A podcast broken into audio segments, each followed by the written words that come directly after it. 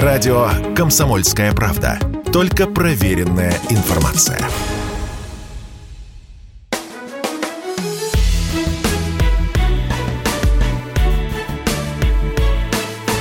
Бофт знает. Здравствуйте, друзья! В студии радио «Комсомольская правда» Иван Панкин. На связи по Зуму традиционно Георгий Бофт, известный российский журналист и политолог. Георгий Георгиевич, здравствуйте. Здравствуйте. С трех раз угадайте главную тему, которую мы будем с вами обсуждать. Я могу угадать с одного раза. Вообще-то темы две глобальных и больших. Ну, давайте, угадайте. Даже две? Да. А какая вторая? Ну, как какая? Обмен пленными. А, обмен пленными – это мелочь. Мелочь, вы считаете?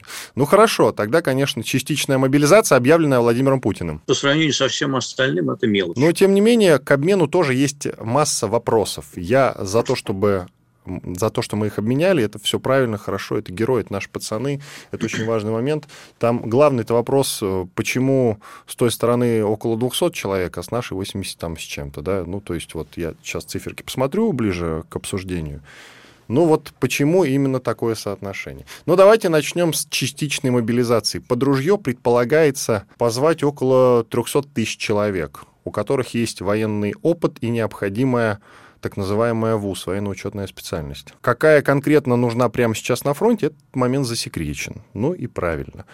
Георгий Георгиевич, в целом, конечно, когда вчера вы посмотрели выступление Владимира Путина, а затем, я уверен, выступление Шойгу, какие у вас э, мысли были по этому поводу? легкого ошеломления. Но в то же время, конечно, эти меры ожидались, и о грядущей мобилизации. Понимаете, как не цинично, значит, нужно читать разные источники информации, и когда э, наши яростные пропагандисты э, начали особенно яростно отрицать э, планы по проведению мобилизации, это был верный признак того, что будет ровно наоборот, потому что они врут. Вот. А западные вражеские источники информации с утечками, со ссылками на всякие разведданные, они говорили как раз, что мобилизация будет неизбежна, если военные действия затянутся. Они затянулись. Поэтому неизбежное стало реальностью. Вот и все, собственно говоря. Я думаю, что эта волна мобилизации, это мое оценочное суждение, будет не последней. Вы знаете, я вчера сидел в марафоне четырехчасовом, посвященном как раз вот этой теме частичной мобилизации. И должен э, в каком-то смысле сначала похвастаться, потому что мобилизацию так или иначе я давно в разных эфирах предсказывал. Ну, потому что нельзя пойти э, специальной военной операции на такую страну, как Украина, ограниченным контингентом. Мне это сразу казалось честно говоря, странным. Я не военный человек, да. я сразу понимал, что не будут встречать с цветами. Ну, честно. Вот у меня была такая уверенность. И то, что мобилизация в каком-то виде, и я постоянно об этом говорил, и мы с вами об этом говорили, она необходима, я говорил уже очень давно. Поэтому для меня вчера вот э, эта новость, новостью, ошеломляющей тем более, не была, честно говоря. 300 э, тысяч человек, Георгий Георгиевич, это вот прямо сейчас хватит на решение текущих задач, как вы считаете? Сделаю одну оговорку. Мы использовали разные термины. Вы говорили о необходимости, я говорил о неизбежности. Я хотел бы быть точным в оценках. А что касается 300 тысяч, то мне кажется, что... Я вообще не военный эксперт. Поэтому э, все эти глупости, которые я сейчас буду говорить, э, исключительно глупости гражданского лица. Как и мои, да, ну, согласен. Да, поэтому э, что там оценивать? 300 тысяч – это столько же, сколько Украина мобилизовала в свою очередную волну мобилизации. Мы не можем пока представлять, каким временным, так сказать, промежутком вот эти люди, которые сейчас вручают повестки и отправляют на призывные пункты, через какое время они появятся на линии фронта, и появятся ли они там вообще. Может быть, они будут, например, э, так сказать, э, контролировать э, население на занятых территориях. Так изначально так и предполагается, что какая-то их часть отправится именно для выполнения неких полицейских-милицейских функций. Да, наверное, высвободив от этих функций другие части, наверное. Вот. Но, с другой стороны, если мобилизуют артиллеристов, э, мотострелков э, и другие военно-учетные специальности, то вряд ли они нужны для контроля над э, занятыми территориями.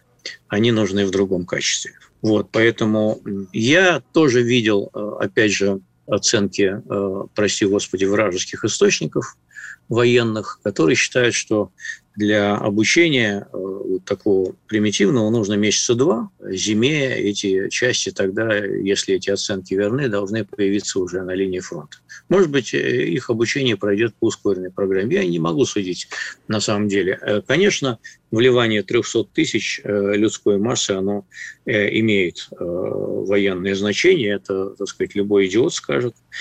Вот. В каком, так сказать, плане они будут эффективны, мы пока не знаем посмотрим. Э, смотря каков будет качественный состав э, мобилизованного э, контингента. Если эти люди по большей части действительно имели уже боевой опыт в горячих точках, то эффективность выше. Если, соответственно, это какие-то значит, хипстеры, там, оказавшиеся случайно, попавшие под раздачу просто в массовом порядке, тогда эффективность будет ниже. И я по-прежнему думаю, что это не последняя мобилизационная волна, поскольку мне кажется, что решающего перелома в операции, в военных действиях а, они не смогут оказать. Георгий Георгиевич, во-первых, туда людей отправляют точно с военным опытом, с боевым даже опытом.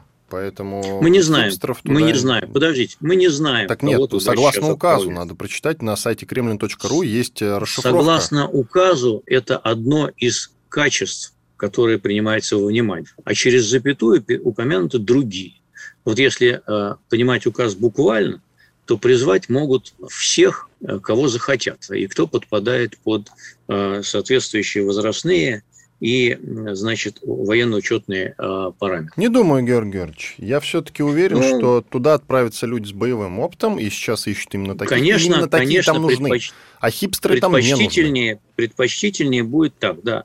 Но вы поставьте себя на место э, какого-нибудь местного военкома, которому нужно выполнить план. И, и а план этот, он э, не по э, количеству людей, имеющих боевой опыт, он по, количеству голов, понимаете, вообще. А, и чем быстрее и лучше он выполнит этот план, тем быстрее от него отвянут. А, бюрократия свойственна, бюрократии свойственно а, значит, э, минимизировать собственные усилия. Поэтому, когда план повала будет выполнен, это на первом месте, а качество контингента, оно на втором. Оно важно, я согласен с вами, но оно на втором месте. Я все-таки подвергаю ваши слова сомнению еще и потому, что Владимир Путин же уточнил в своей речи о том, что им и платить, насколько я понял, будут как контрактникам, вот этим вот людям, которых сейчас э, призовут, он, Но это другой это вопрос. Четко обозначил. Это другой вопрос. Это, это материальное, так сказать, э, довольствие – это другой вопрос он в данном случае не имеет отношения. Ну, все-таки я, честно говоря, не совсем понимаю, зачем там нужны люди, которые, э, скажем так, к конкретным боевым действиям не имеют никакого отношения. То есть они не умеют э, вести себя в вот, боевой обстановке. Подождите, за тем, что нужен, нужно выполнить, прежде всего, э, задание по количеству. Я вас понял, хорошо, ладно. Мое мнение, полной мобилизации как таковой, вот так, чтобы Путин вышел и сказал, объявляем полную мобилизацию, не будет, но будут волны это, не, как вы сказали, не последняя, безусловно. И будут еще. Там, нужна еще волна, еще волна. Согласны ли вы, и сколько таких волн еще будет, как вы считаете? Количество таких волн будет, на мой взгляд, несколько. Вот. А сколько их будет всего, а, две, три, пять или десять, а, это будет зависеть от длительности военных действий, которые рано или поздно завершатся, а, конечно, миром. Вот. Каким мы не знаем пока конкретно. Но они, конечно, завершатся миром. На вопрос о том, сколько могут продлиться военные действия, которые мне задают, начиная с конца февраля, я всегда отвечаю однозначно, вернее, одним и тем же образом, я могу сейчас повторить свой ответ. Я отвечаю так. Война между Ираком и Ираном длилась 8 лет. Это не значит, что э, эти военные действия будут длиться тоже 8. Это значит, что они будут длиться долго, я так считаю. Георгий Георгиевич, есть важная поправка. Вы когда первый раз привели в пример Ирано-Иракский конфликт, который был сразу после исламской революции в Иране. И именно, кстати, исламская революция и послужила причиной для этой войны, потому что э, в Ираке посчитали, что эта самая революция может прийти и к ним, и решили пойти на Иран войной, насколько я помню, да? Так же все было. Но тогда боевые действия шли немножко по-другому. Там пехота и артиллерия. А сейчас э, война модернизировалась. Поэтому все, как мне кажется, будет происходить сильно быстрее. Сейчас воюем-то по спутникам, в общем-то. Вы не находите? Поэтому все произойдет, ну, не знаю. Давайте возьмем точкой отчета и максимум год. Как вам такая, а, такое предположение? Посмотрим, э, посмотрим. Может быть, вы будете правы. А, конечно, сравнивать э, нынешние военные действия с войной Ирака и Ирана с точки зрения техники не стоит. Конечно, там оснащение техникой было гораздо хуже. Сейчас а воюет современная техника. Но в то же время мы видим, что на поле боя активно используется артиллерия. Да, это так. Но на, на поле боя активно также используется бронетанковая техника, а, как прям буквально в годы Второй мировой. А, и по количеству, так сказать, утраченных а, вот этих самых танков, ну, мы можем судить, так сказать, данные, которые дают Минобороны об Украине, мы не смеем нарушать законодательство и верить данным ВСУ о, нам, о нас. Но вот, судя по украинским, так сказать, потерям, использование этой техники происходит в огромных масштабах. Поэтому это никакие не спутники и не дроны, вот, а это именно вот то самое оно, наземная война по стилю. Вот. И, и что касается пехоты, э, то э, ее использование, наверное, э, происходит в меньшей степени, чем в Ирано-Иракской войне, наверное, вот, но в значительных объемах, первое.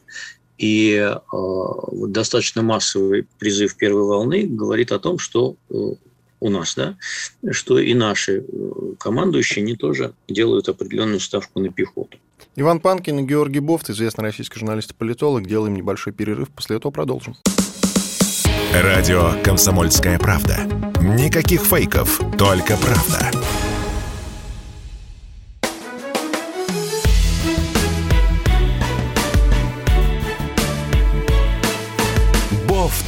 Знает.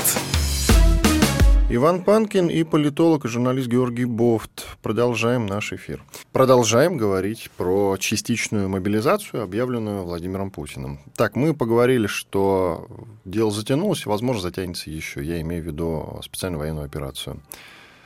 Георгий Георгиевич, вчера я много говорил, когда вот новость пришла, что называется, утром, я много говорил о том, а не запоздало ли это решение, почему нельзя было сразу объявить частичную мобилизацию. Ну, почему нельзя было поставить под ружье сразу нормальный, приличный, огромный о, военный боевой контингент? Как вы считаете? Ну, вот реально, ну, э, мы идем в специальные военные операции на огромную на огромную страну, самую большую страну в Европе, ну, после нас, соответственно, с огромной протяженной границей. И если мы собираемся там присоединять какие-то территории поэтапно, то граница будет увеличиваться. Ну, то есть это же сразу надо было понимать, но с чем связана вот эта вот недооценка, вот этот просчет, как вы считаете? Наверное, потому что э, первоначальный был расчет на скоротечность военных действий. Скажу я аккуратно. Так а при чем тут вопрос, тем не менее, остается без ответа? Мы поэтапно, ну так или иначе, будем занимать территории. Ну там нужно наводить ну порядок, там действительно нужны вот Не, эти ну самые как? полицейские Малыми функции. силами, малыми силами э, возьмем под контроль. Э, значит, ну вы же не верили в то, что будут встречать с цветами, а кто-то, может, верил. Боеспособность э, ВСУ, наверное, не верили, считали, что справятся малыми силами. Наверное, Георгий Георгиевич, я вам открою маленькую тайну, с которой я согласен. Вчера многие эксперты мне ее подтверждали во время большого марафона, что непосредственно ВСУ и общий их, э, значит, технический потенциал мы уничтожили в первые 4 месяца. И я с ним полностью согласен. Все остальное – поставки и мобилизация. То есть вот ту группировку, довольно большую, которая у них стояла под ружьем на момент 24 февраля, мы довольно быстро уничтожили. Все остальное Значит, это новые силы. Значит, не уничтожили. Э, Все остальное это мобилизация, которую они проводят постоянно, и э, поставки НАТО. Видите ли, я слышал э, в первые дни военных действий такие оценки, что на Украине нет ни ПВО, ни авиации. Но не менее там что-то летает, и ПВО, которые начали поставлять не спустя 4 месяца, а до сих пор не начали поставлять, по сути дела, в массовом порядке, тоже имеется. Поэтому я бы этим экспертам не очень верил а, по поводу того, что там уничтожили за 4 месяца. Значит, не уничтожили. А поставки действительно а, массовые, относительно массовые, они пошли действительно где-то после мая. Вот, то есть март, апрель, май, ну, июнь, наверное, частично, да. Этот временной отрезок действительно совпадает. Но вы-то говорили о том, почему с самого начала не, не надо было послать туда миллионную армию.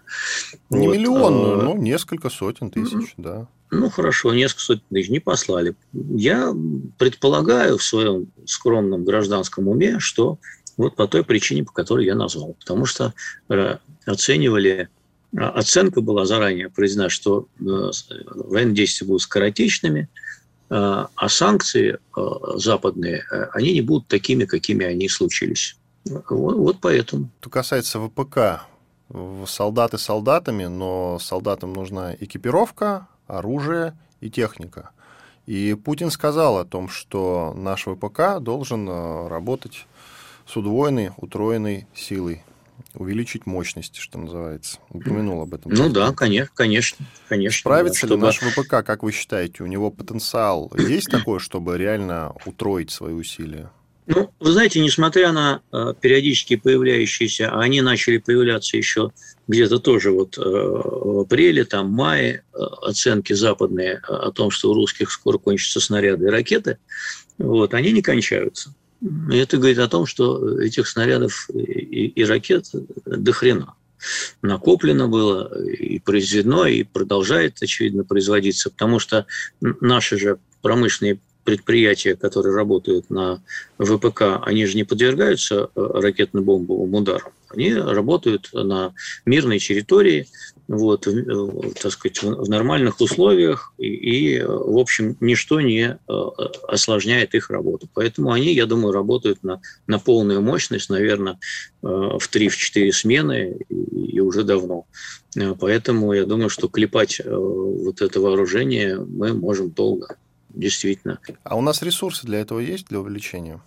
Это мы узнаем в конце э, этой э, эпической истории. Ну, Георгий Георгиевич, предварительно у вас какие мысли по этому поводу? То, что в конце узнаем, не хочется ну, понимаете, конца, тем страна, более плохого. Страна страна огромная, э, ее, э, значит, э, военный потенциал тоже нехилый, мягко говоря. Значит, прогнозы, которые были весной, что осенью российская экономика рухнет, они не оправдались, она не рухнула. Инерция ее велика, вот, сколько она еще простоит в таких условиях, э, так сказать, и как будет выкручиваться, так сказать, в отсутствии западных технологий и вторичных санкций, наложенных на дружественные страны, я не знаю. Вот не знаю и все. А, значит, может быть достаточно долго. А может быть, э, если количество перерастет в какое-то качество, то мы увидим э, резкий такой какой-то обвал, где вот, ну, прежде всего по причине технологической, э, вот. Но в то же время я думаю, что ВПК настроен на достаточно автономное существование, и Э, уж чего-чего а, э, делать снаряды, э, которыми долбать значит, врага, он может без особых высоких технологий. Мне тут же непонятен вот такой момент. Я его тоже обсуждал после заявления Путина. Ведь мы знаем расположение всех электростанций, например, на территории Украины. Но почему-то они стоят в рабочем хорошем состоянии и обеспечивают энергией всю страну. Украину я имею в виду. Почему бы не отбомбить и не погрузить, как минимум, Украину во мрак? Вот как вы считаете, почему? Ну, ведь идет так или иначе, да, слово, которое нельзя называть из пяти букв. Специальная военная операция, только по-другому. Но это настоящая война, и нужно действовать как-то более решительно, реально. Вы посмотрите, что в Донецке происходит. Автобус, вот э, в автобус снаряд попал. До этого попал снаряд, там около 10-13 погибших было ну, это мрак. Но, может быть, уже пора переходить к каким-то реально решительным действиям. Потери среди мирного населения есть на обеих сторонах, э, по обеих сторонам линии. Да, но мы реально, реально Россия не бьет по автобусам. Возможно, если перехватывает ПВО какой-то снаряд, ракету, то осколок может упасть, да. Но мы целенаправленно по зданиям не бьем значит, это получается нецеленаправленно. То есть вы считаете, что Украина нецеленаправленно бьет высокоточным оружием? Я не знаю. А, вот так как это подается у нас, получается, что она целенаправленно бьет по а, гражданским объектам, Так в Донецке нет военных непосредственно в Донецке. Ну, там они разрозненно есть. Да, да, да, да, я, да, совершенно верно. Я думаю, что в данном случае они могут стрелять в молоко, куда упадет. Может такое быть. Ну, так же, как они наносят удары совершенно не, так сказать, не какие-то целевые по российским каким-то там деревням, приграничным, да, в которых точно нет никакого военного смысла. В этом смысле конечно, э, нет никакого оправдания подобным действиям. Вы призываете, ну или задаете вопрос. Да, я том, задаю вопрос. Мы... Я не могу да, призывать, почему, я не военный человек. Почему, почему российская армия не наносит удары по объектам гражданской инфраструктуры? Недавно был такой прецедент э, в Харьковской области э, после значит, того, что Минобороны России называет перегруппировкой. А, такие удары были нанесены, и потом а, президент а, РФ Путин, он говорил о том, он намекал, вернее, о том, что вот, дескать, было прецедент, были уже такие действия, и мы пока себя сдерживали, но если дальше так пойдет, то мы сдерживать себя перестанем. Я думаю, что э, вот это сдерживание, оно происходило потому, во многом, что официальной, так сказать, доктриной оправдывать эту военную операцию, было то, что мы не воюем с населением, а мы воюем э, так называемыми нацистами на Украине. Вот. А, а нацисты, они не сидят на электростанциях, они вот как-то в других местах. Наверное, поэтому. А, но также я думаю, что в принципе наносить целенаправленные удары по гражданским объектам с военной точки зрения это вообще-то бессмысленно. А я сторонник вот какой теории в данном случае. Есть некоторые военные эксперты, э, или не военные эксперты, а пропагандисты, которые говорят, что если мы раздолбаем там э, Киево-Печорскую лавру и весь центр Киева или еще чего-нибудь, и вообще все вот электростанции, как вы говорите, железнодорожные узлы и еще Днепрогэс добавим, то враг сдастся.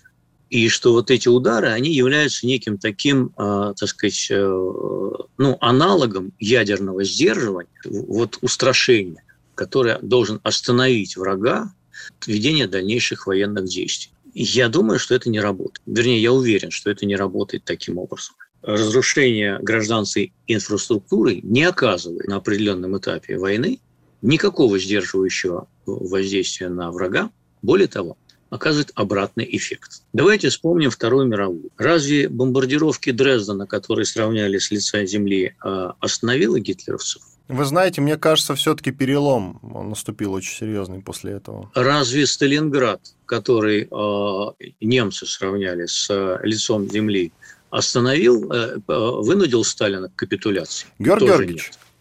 Значит, дайте мне, дайте мне досказать. Нет, я не против. Нам нужно сделать перерыв и продолжить уже в следующей Давайте, части. хорошо. Иван Панкин, Георгий Бофт, известный российский журналист и политолог. Продолжим в третьей части. Радио «Комсомольская правда». Мы быстрее телеграм-каналов.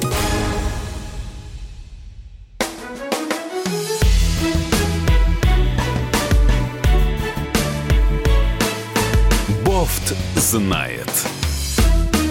Продолжаем наш эфир. Иван Панкин и известный журналист и политолог Георгий Бофт. Георгий Георгиевич, мы остановились на обсуждении моего вопроса, почему бы нам не ударить да. по тем же электростанциям. Вы привели классный пример с Дрезденом, бомбардировки Дрездена, э, на который я возразил, что, в общем-то, это был переломный момент, после которого гитлеровское окружение поняло, что война проиграна.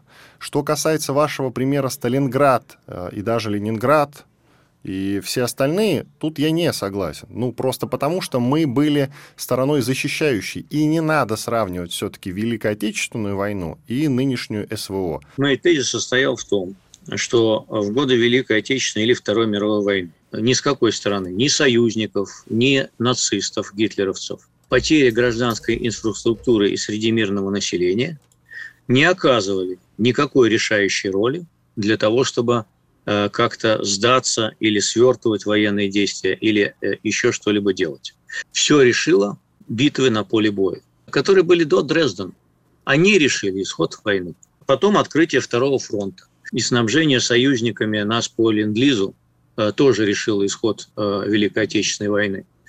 Но потери среди гражданского населения не решили и не останавливали ни одну из сторон. Из более 70 миллионов погибших в годы Второй мировой войны 47 миллионов были мирных жителей. Тезис заключается в том, что и в современных условиях разрушение гражданской инфраструктуры и э, гибель мирных граждан не сдерживает противника, а делает его сопротивление еще более ожесточенным.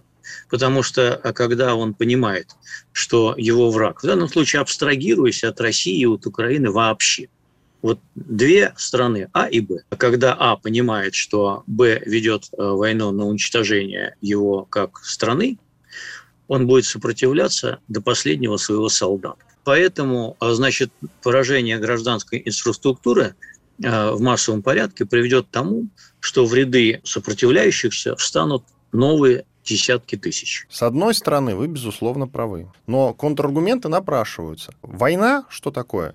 Это нанесение ущерба враждующей стране. Так? Ну так. Война выигрывается только на поле боя и больше нигде. Если городские кварталы становятся полем боя, тогда а, те, кто воюет в городских кварталах, не обороняющиеся не считаются с потерями, не наступающие не считаются с потерями.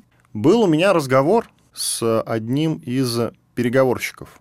Он мне ответил на вопрос, почему они уже не спешат на переговоры. Потому что они перестали бояться. Они шли на переговоры. Помните, когда они все в метро прятались?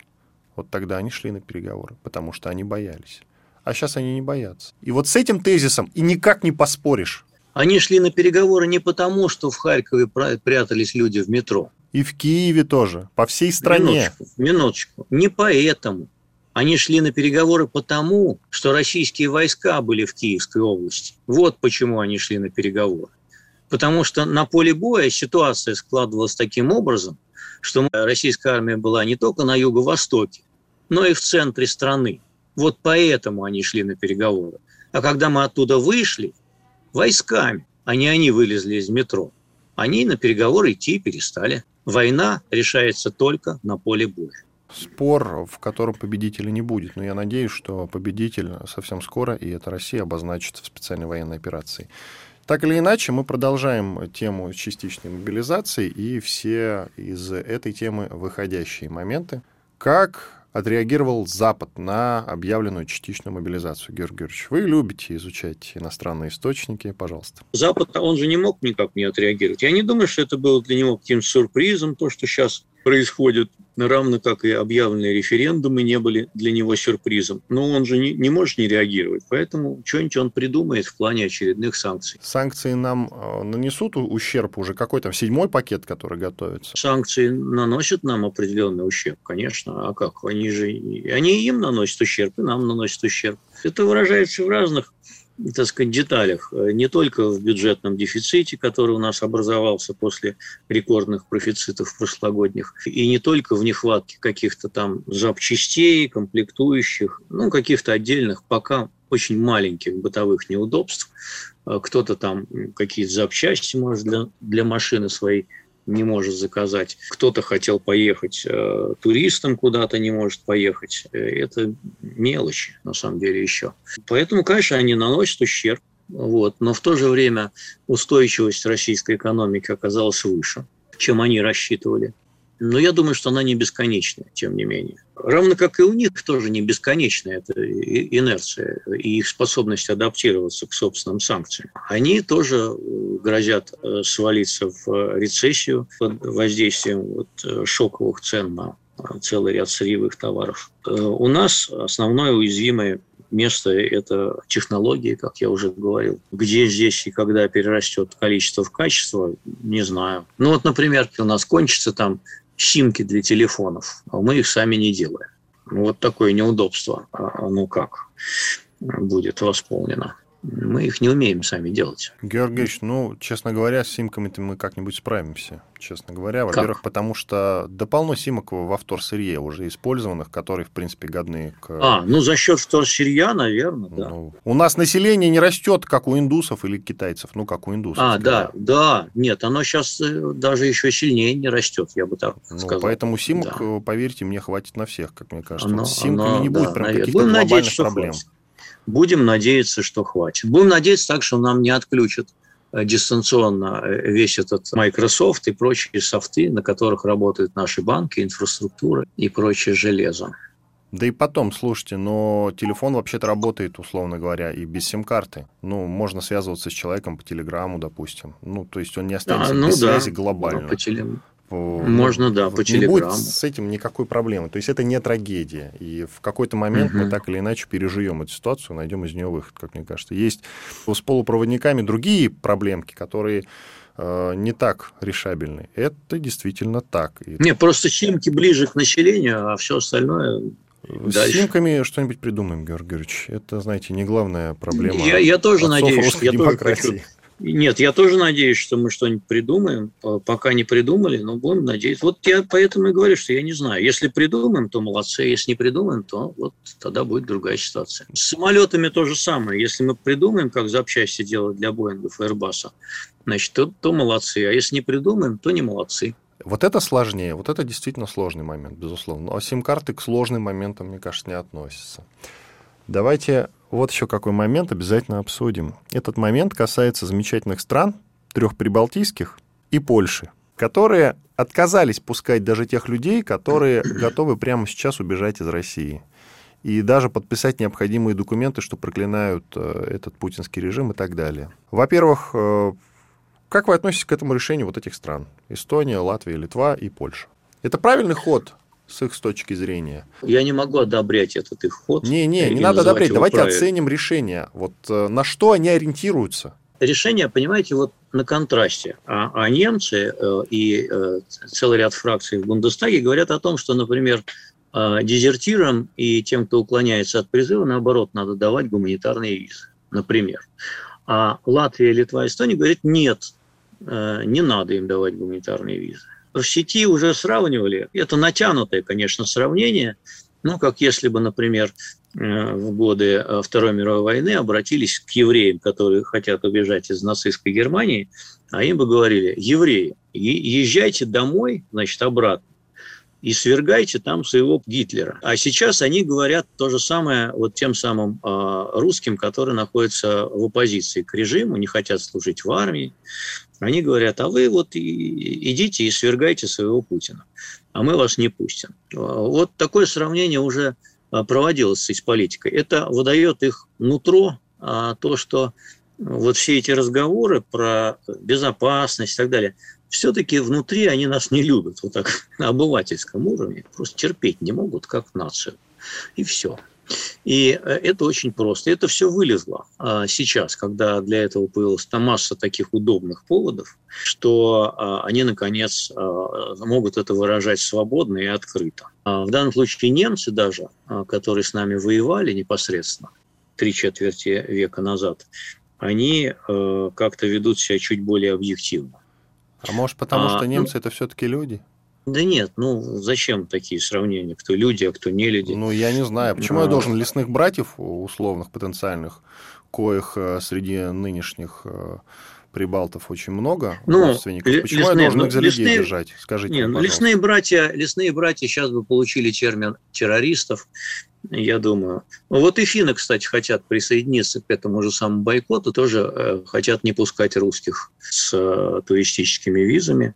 Ну, а никаких других виз у русских и нету. Соответственно, это вот на днях будет принят этот э, закон. Поэтому, ну что же, надо это запомнить. Когда-нибудь пыль осядет и дым развеется. Вот. Но мы это запомним. Иван Панкин и Георгий Бофт были здесь. Впервые, я не могу сказать полноценно, какие-то обычные дела, остались довольны. Ну да ладно, традиция есть традиция. Спасибо большое, до свидания. Бофт знает.